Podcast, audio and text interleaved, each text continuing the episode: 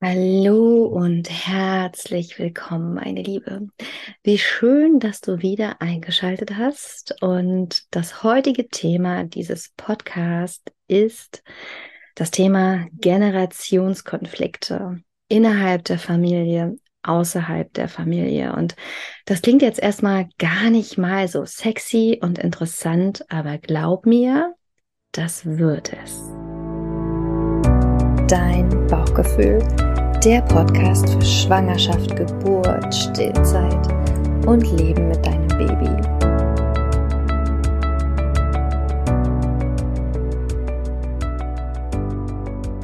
Es ist nämlich nicht nur das Thema Generation, also sprich deine Elterngeneration, Großelterngeneration, Tanten, Onkel, was es sonst noch gibt, sondern es wird auch um die Thematik gehen, um dein Außen, dein Umfeld. Also es heißt Freunde, Bekannte, teilweise fremde Menschen auf der Straße oder im Supermarkt, die dir Empfehlungen geben, wenn du schwanger bist, äh, wenn du ein Baby hast oder schon ein Kleinkind. Und das hört ja irgendwie niemals auf.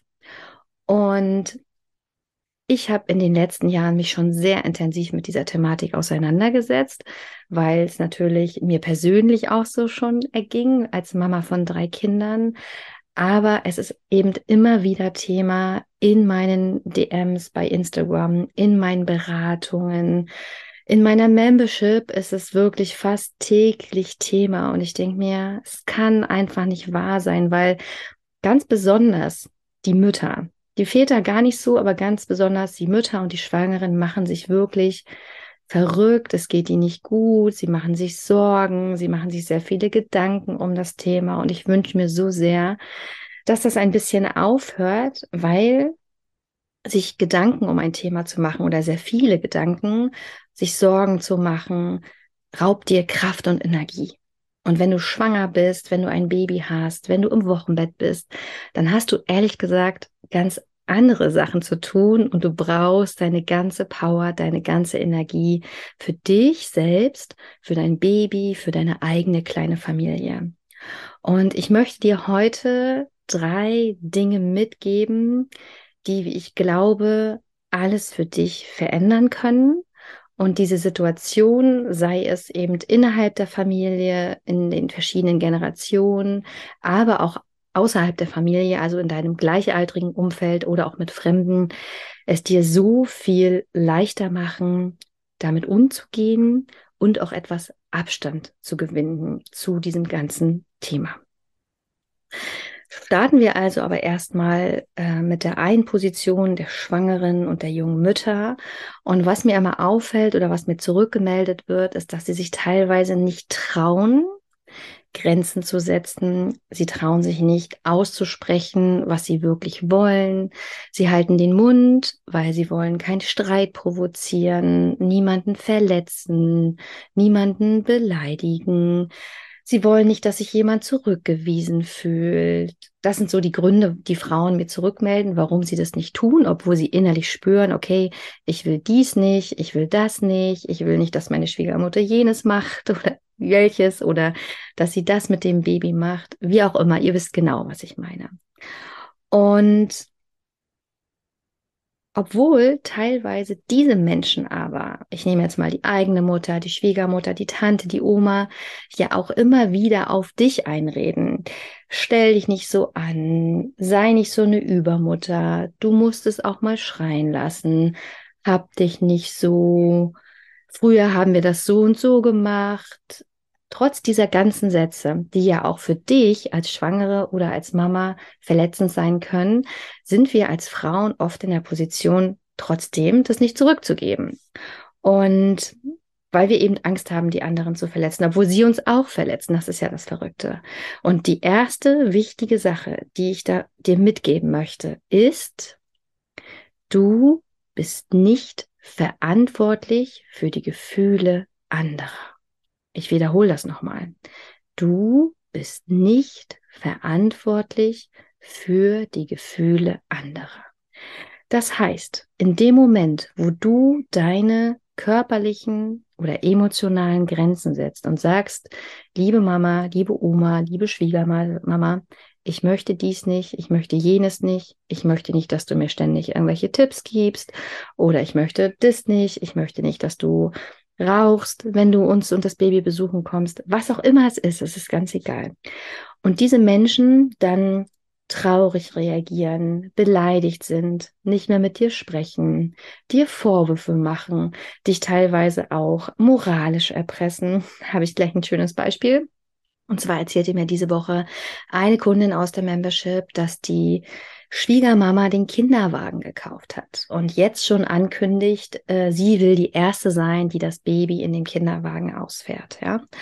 Und diese Schwangere hat sich schon mit dem Thema beschäftigt und sagt, nee, liebe Schwiegermama, erst mal gucken, wie das wird, erst mal Wochenbett und dann schauen wir mal, ob das Baby überhaupt im Kinderwagen liegen möchte. Und dann sind wir vielleicht die Ersten, die das Baby darin fahren möchten. Und die Schwiegermama hat so reagiert und gesagt, so, äh, nee, ich habe den Kinderwagen ja wohl bezahlt und dann darf ich das auch entscheiden. Und ähm, das ist moralische Erpressung, ja. Also das heißt, darauf brauchst du dich überhaupt gar nicht einlassen weil da kommen wir schon zum zweiten absolut wichtigen Punkt, den ich glaube ich nachher in einem anderen Kontext auch nochmal wiederholen werde. Du musst dich bei allem, was die Menschen dir sagen, ja, also bezüglich deiner Schwangerschaft, aber auch bezüglich deines Babys, ganz besonders, wenn es nachher um dein Baby geht, auch im Wochenbett, du musst dich immer fragen, also egal was die sagen, nimm diese Aussage und du prüf sie bitte mit einer einzigen Frage. Und danach hast du deine Antwort. Du stellst dir die Frage, um wessen Bedürfnisse geht es hier gerade? Nehmen wir das Beispiel nochmal von der Schwiegermutter mit dem Kinderwagen. Die Schwiegermutter hat das Bedürfnis, das Baby in den Kinderwagen auszufahren, weil sie hat ihn gekauft, sie hat ihn bezahlt, sie wünscht sich das so sehr, das zu machen als Erste, ihr Enkelkind zu zeigen und rumzufahren. Jetzt nehmen wir die Frage, um welche Bedürfnisse geht es hier gerade? Es geht nicht um die Bedürfnisse des Babys. Es geht hier um das Bedürfnis der Oma. Okay, haben wir die Antwort. Ha?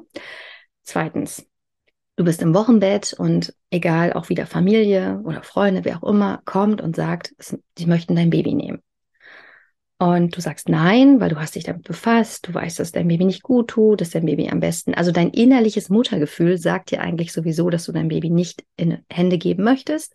Und da kommt jemand und sagt, ja, und hab dich mal nicht so und stell dich nicht so an und es ist ja mein Enkelkind und das steht mir zu und ich möchte das jetzt in den Arm nehmen. Und auch da kannst du dir wieder die Frage stellen, um wessen Bedürfnisse geht es hier gerade? Geht es hier ernsthaft um das Bedürfnis des Babys von einer für das Baby fremden Person gekuschelt in den Arm genommen zu werden? Oder geht es hier um das Bedürfnis einer Person nach, ich möchte ein Baby kuscheln? Die Antworten bei diesen zwei Beispielen ist ziemlich klar, oder? Die sind ziemlich klar. Es geht in den seltensten Fällen in diesen Auseinandersetzungen um das Baby. Weil je jünger dein Baby ist, dann braucht es nur dich und dann will es auch nur dich und deinen Partner, deine Partnerin, die festen Bindungspersonen, niemand anderes, ja? Dein Baby kennt nichts anderes, dein Baby will nichts anderes. Und deinem Baby wird es ziemlich wahrscheinlich auch nicht gefallen, auf dem Arm von einer anderen Person zu sein. Das heißt, wenn du das fühlst, dass du das nicht möchtest, oder egal welche Situation da auf dich zukommt, stell dir selbst die Frage, um wessen Bedürfnisse geht's hier gerade? Wenn die Antwort ist, nicht um die Bedürfnisse deines Kindes oder deine Bedürfnisse, zum Beispiel im Wochenbett, dann kannst du mit sehr, sehr gutem Gewissen diese Dinge ablehnen. Und da ist dann vielleicht jemand dir gegenüber, der jetzt traurig ist, der enttäuscht ist, der beleidigt ist, der wütend ist, der dich zurückweist, der nicht mehr mit dir spricht. Und trotzdem brauchst du kein schlechtes Gewissen haben, weil da haben wir den anderen Satz, den ich dir gesagt habe. Du bist nicht verantwortlich für die Gefühle anderer. Und dein Baby ist nicht dafür da, die Bedürfnisse eines anderen zu erfüllen. Natürlich ist das schön, ein Baby zu kuscheln. Natürlich wollen fast alle mal ein Baby kuscheln. Das liegt hier an der Natur der Sache, dass die so süß sind und dass wir die hochnehmen wollen. Aber es ist super wichtig, dass du von Anfang an für dich und für dein Baby Grenzen setzt, ja, weil das Baby ist ja kein Kuscheltier oder keine Puppe, sondern es ist ein echter Mensch, ein echtes Lebewesen, was gerade auf dieser Welt angekommen ist. Und das ist es auch nach vier Wochen und auch nach acht Wochen ist es noch relativ frisch auf dieser Welt angekommen, muss sich noch orientieren, kann noch nicht gut gucken, ist schnell überreizt von verschiedenen Stimmen und Düften und Berührungen. Und deswegen bist du keine Übermutter. Du brauchst kein schlechtes Gewissen haben, wenn du dein Baby in deinen Armen behältst, was ziemlich wahrscheinlich sowieso dein Mutterinstinkt dir sagt. Aber weil wir eben konditioniert sind, weil wir gefallen wollen, weil das gesellschaftlich so angesagt ist, geben wir das Baby oft trotzdem aus der Hand. Nicht, weil wir es wirklich wollen, sondern weil es von uns erwartet wird und weil wir natürlich, wie wir es gelernt haben, als kleine brave Mädchen, diesen Erwartungen immer entsprechen wollen und wir wollen gefallen, wir wollen nicht anecken und diese ganzen Themen spielen dann natürlich auch mit rein. Wie sind wir groß geworden? Wie war unsere Erziehung? Gerade bei uns Frauen ist das ein absolut großes Thema. Aber spätestens jetzt, liebe Schwangere, liebe Mama mit Baby, darfst du anfangen, die Ketten aufzureißen bei diesem Thema und endlich anfangen für dich und eben jetzt dann auch für dein Kind, für deine körperlichen Grenzen und für die Grenzen deines Babys einzustehen. Weil was passiert meistens, wenn man auch gegen seinen eigenen Wunsch, gegen seine eigene Intuition das Baby dann abgibt in andere Hände? Das Baby fängt an zu weinen. Und in den allerseltensten Fällen ist die Reaktion des Gegenübers dann so, nimm mal dein Baby wieder schnell, du kannst es ja eh besser beruhigen. Nein, nein, nein. Diejenigen behalten das Baby in ihren Händen, weil sie ja selbst schon Kinder hatten und weil sie ja Erfahrung haben und natürlich kriegen sie dieses Kind auch beruhigt, ja. Das heißt, sie laufen dann wild durch die Gegend und machen verrückte Sachen und wollen partout das Baby ruhig bekommen, was ziemlich wahrscheinlich nicht funktioniert.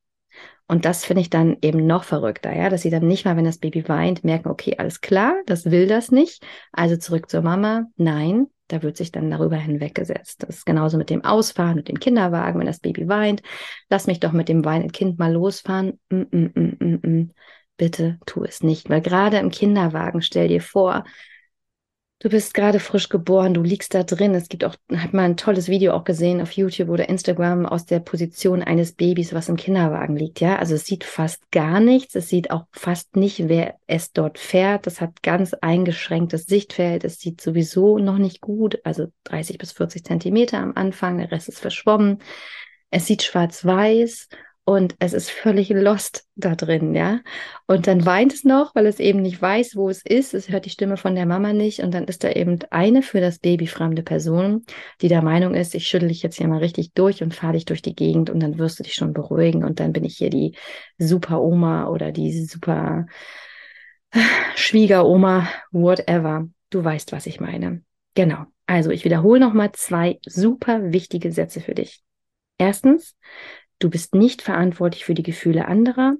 Zweitens, in solchen Situationen frag dich immer, um wessen Bedürfnisse geht es hier, ja?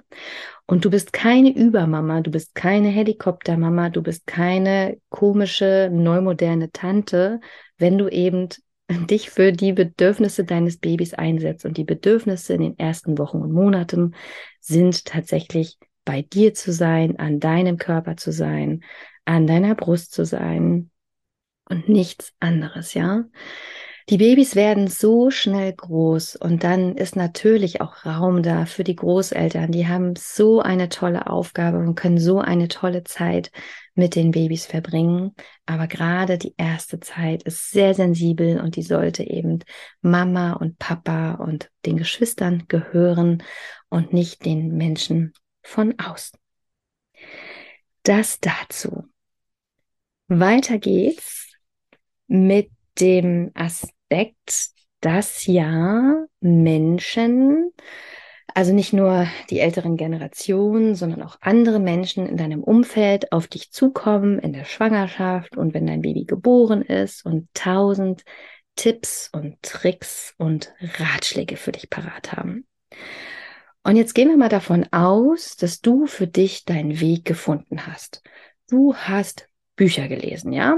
Du hast vielleicht meine Workshops besucht, du hast dich intensiv mit den verschiedenen Themen auseinandergesetzt und du hast es geschafft, in deiner Schwangerschaft ein unglaubliches Bauchgefühl zu entwickeln, eine Intuition dafür, was dein Baby braucht und du folgst dem weitestgehend.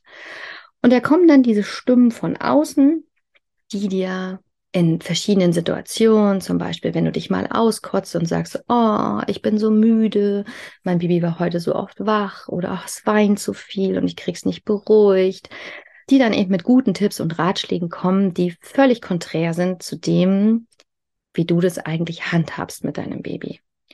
Und da darfst du für dich selbst auch reflektieren, das, was diese Menschen an dich herantragen, sind natürlich, also es ist kein objektives Wissen, wissenschaftlich belegt, sondern es sind ihre eigenen Erfahrungen, die sie gemacht haben mit ihren Babys.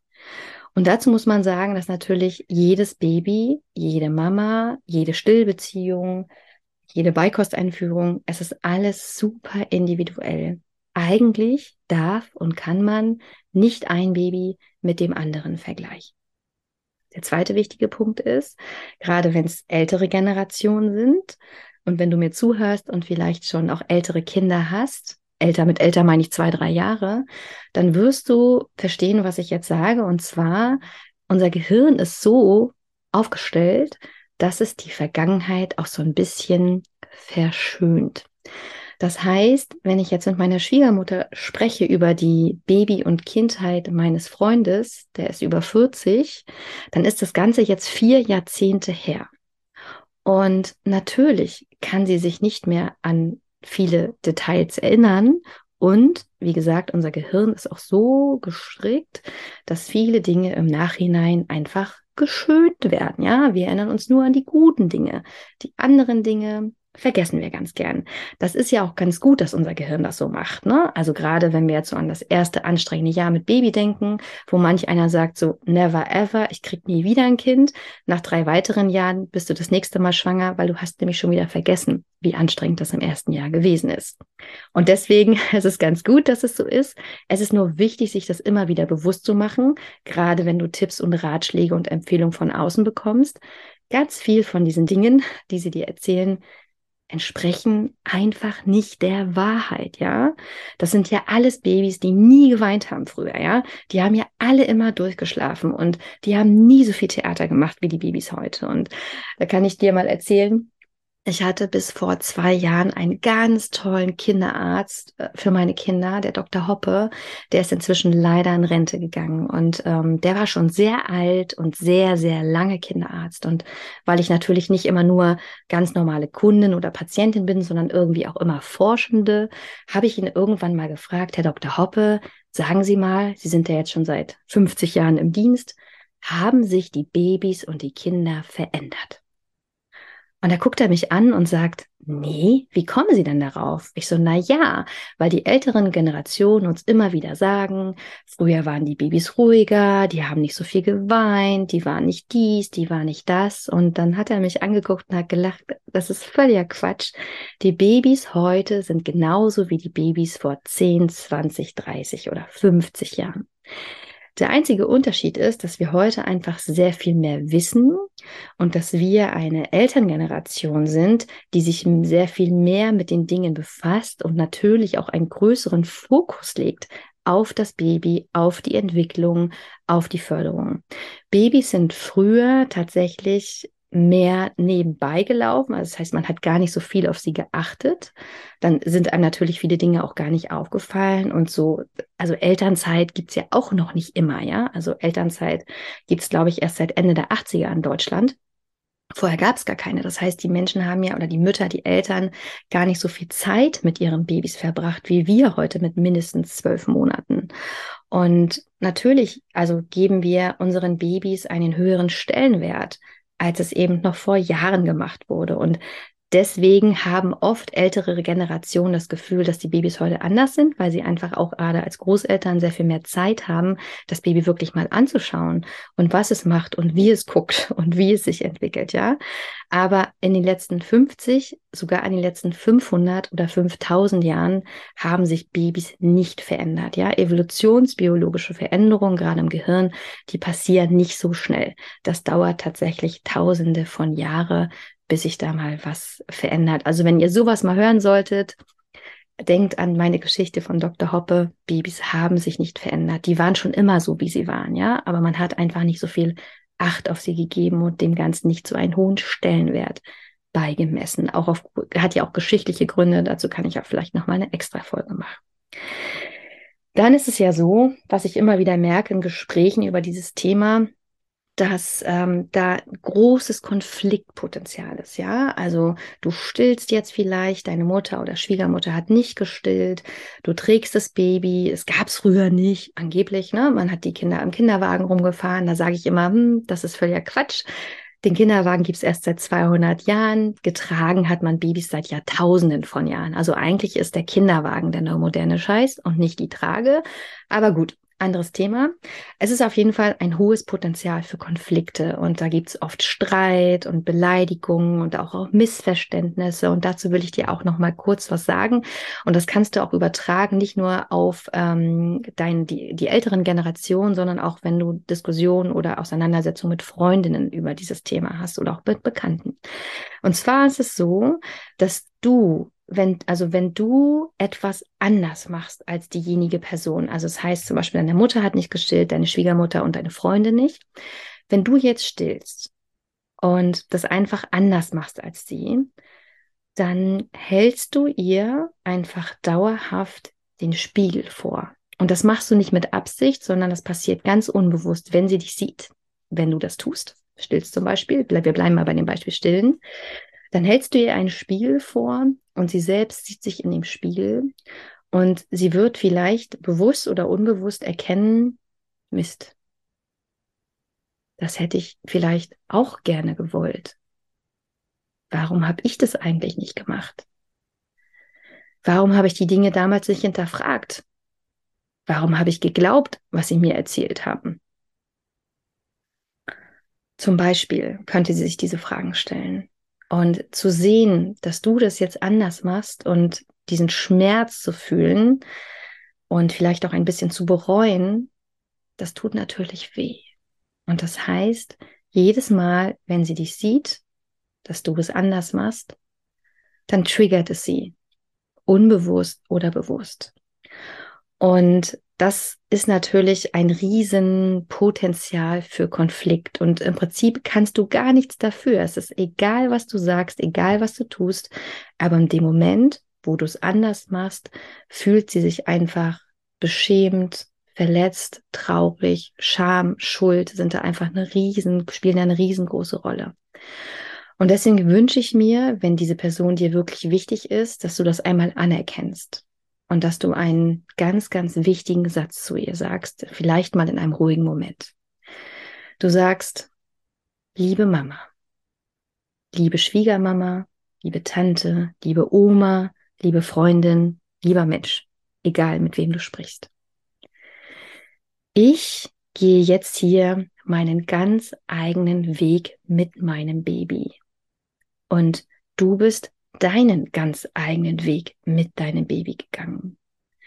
Und es ist okay, dass du diesen Weg gegangen bist. Du hast zu der Zeit nach bestem Wissen und Gewissen gehandelt. Du hast gemacht, was du für richtig gehalten hast. Zu dem Zeitpunkt, zu dem Stand der Wissenschaft. Es ist total okay, dass du das so gemacht hast. Aber bitte, bitte akzeptiere, dass ich jetzt heute mit meinem Baby einen anderen Weg gehen möchte.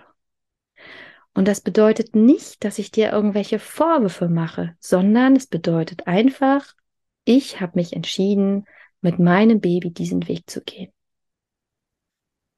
Ich mache dir keine Vorwürfe Und ich bitte dich, mir auch keine zu machen. Wenn ich Hilfe brauche, wenn ich Rat brauche, dann komme ich zu dir. Aber ich wünsche mir, dass du das einfach hinnimmst, wie ich mit meinem Baby umgehe und aufhörst, mich zu belehren und vielleicht auch traurig zu sein, weil ich eben diesen anderen Weg gehe.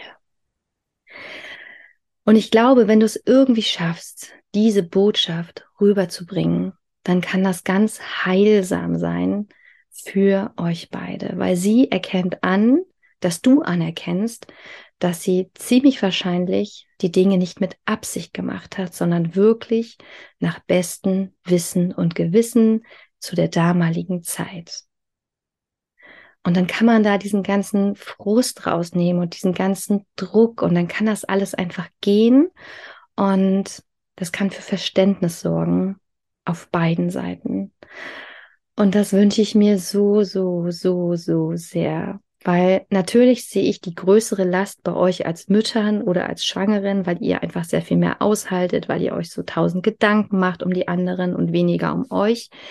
Aber natürlich kann das auch heilsam sein, eben für deine Mutter, deine Schwiegermutter, wenn du einmal sowas zu ihr sagst und eben damit dieser Spiegel, den du ihr vorhältst, der wird einfach weggenommen in dem Moment, dass du sagst, hey, es ist okay, wie du das gemacht hast. Es ist okay, dass du mich nicht gestillt hast, weil du hattest keine Unterstützung. Du hast es einfach nicht gewusst oder nicht besser gewusst oder du wolltest es einfach nicht. Es ist total okay. Aber lass mich meinen Weg mit meinem Baby gehen und akzeptiere diesen Weg.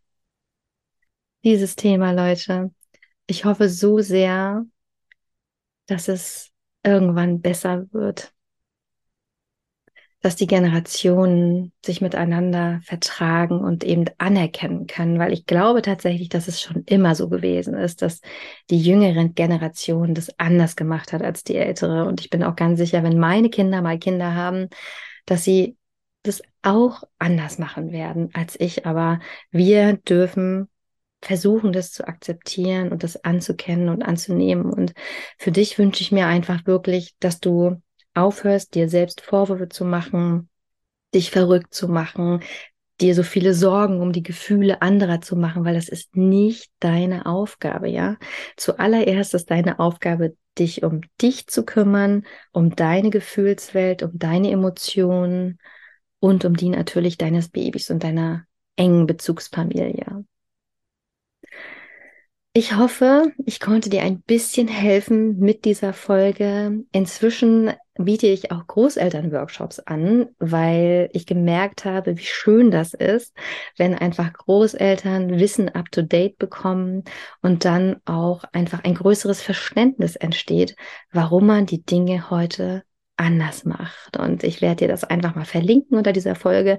Die finden jetzt nicht so regelmäßig statt, weil natürlich die Großeltern sich sowas nicht selber buchen, sondern das immer von den schwangeren Paaren oder von den Mamas mit Babys den Großeltern geschenkt wird. Aber ja, vielleicht ist mal ein passender Termin für dich dabei. Es ist ein großartiges Geschenk und solange wie ich das mache, habe ich immer nur positive Rückmeldungen gekriegt von den Großeltern to be oder von den Großeltern, dass sie einfach so dankbar sind, dass sie jetzt ihre, ihre Kinder und Enkelkinder so viel besser verstehen können, weil in diesem Workshop geht es wirklich um wissenschaftlich basierte Erkenntnisse. Ja, also ich erzähle da nicht von meiner Meinung oder von meiner Familie, sondern ich erzähle wirklich die Fakten über Bindung, über Tragen, über Stillen, über Beikost, weil ne, nach dem Wochenbett hört die Thematik ja nicht auf. Es geht ja dann weiter äh, mit der Beikosteinführung. Ne? Früher haben sie es gemacht nach drei Monaten und du sagst jetzt, nee, sechs Monate. Und all diese Themen decke ich ab und das kann sehr, sehr hilfreich sein